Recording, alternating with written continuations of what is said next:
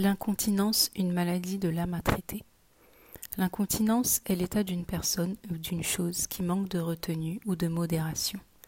L'apôtre Jacques a d'ailleurs mis au rang des caractéristiques de la sagesse de Dieu la modération. Jacques chapitre 3 verset 17 dit La sagesse d'en haut est premièrement pure, pacifique, modérée.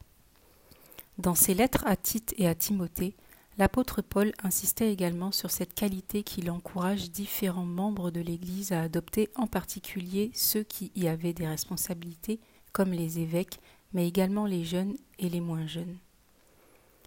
1 Timothée chapitre 3 verset 2 Il faut donc que l'évêque soit irréprochable, mari d'une seule femme, sobre, modéré, réglé dans sa conduite, hospitalier, propre à l'enseignement.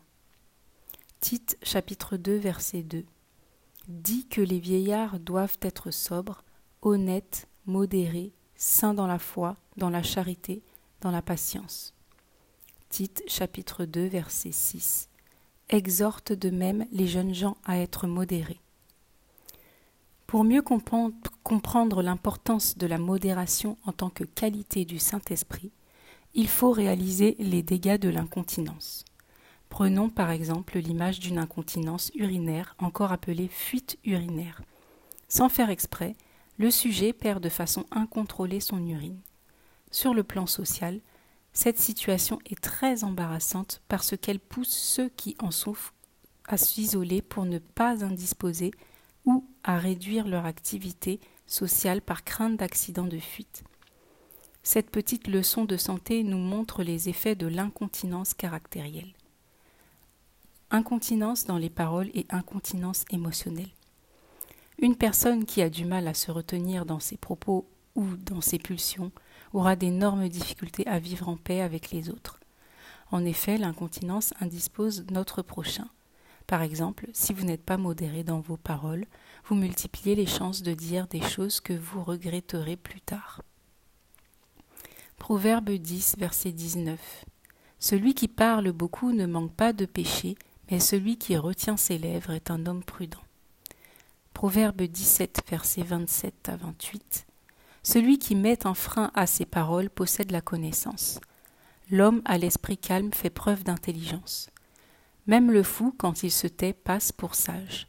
Celui qui ferme ses lèvres est un homme intelligent. C'est ce qui avait suscité ce conseil de l'apôtre Paul dans Éphésiens 4, verset 26. Si vous vous mettez en colère, ne péchez point, que le soleil ne se couche pas sur votre colère. Nous nous devons donc de maîtriser la colère, car en la laissant déborder, nous nous exposons au péché. La colère s'accompagne toujours de la destruction. Or, c'est le diable qui détruit, selon Jean chapitre 10, verset 10. Le voleur ne vient que pour dérober, égorger et détruire. En laissant déborder la colère, nous pouvons détruire une relation la vie d'autrui, notre propre vie. La colère peut nous créer des procès en justice, entraîner des divorces, séparer des familles, détruire des églises, un pays et bien d'autres conséquences néfastes. La maîtrise de la colère et plus largement la maîtrise de ses émotions est donc capitale pour un enfant de Dieu. Au rang des émotions à maîtriser en dehors de la colère, on peut évoquer également la tristesse. En effet, il est écrit que Mieux vaut habiter dans une terre déserte qu'avec une femme querelleuse et chagrine, selon Proverbe 21, chapitre 10, euh, verset 19. Une personne chagrine est une personne dont l'esprit est très porté au mécontentement ou à la mélancolie. En un mot, elle aime pleurnicher pour attirer des regards de pitié. Pour ce faire, elle laissera déborder son chagrin afin que l'on s'apitoie sur son sort. C'est une tendance à la victimisation. Pourtant, Dieu dit d'une telle femme qu'il vaut mieux habiter dans une terre déserte que de vivre avec elle. Voilà donc malheureusement une forme d'incontinence émotionnelle qui a pour conséquence d'éloigner les gens de nous. Exhortation du pasteur Estelle Djengue le 5 janvier.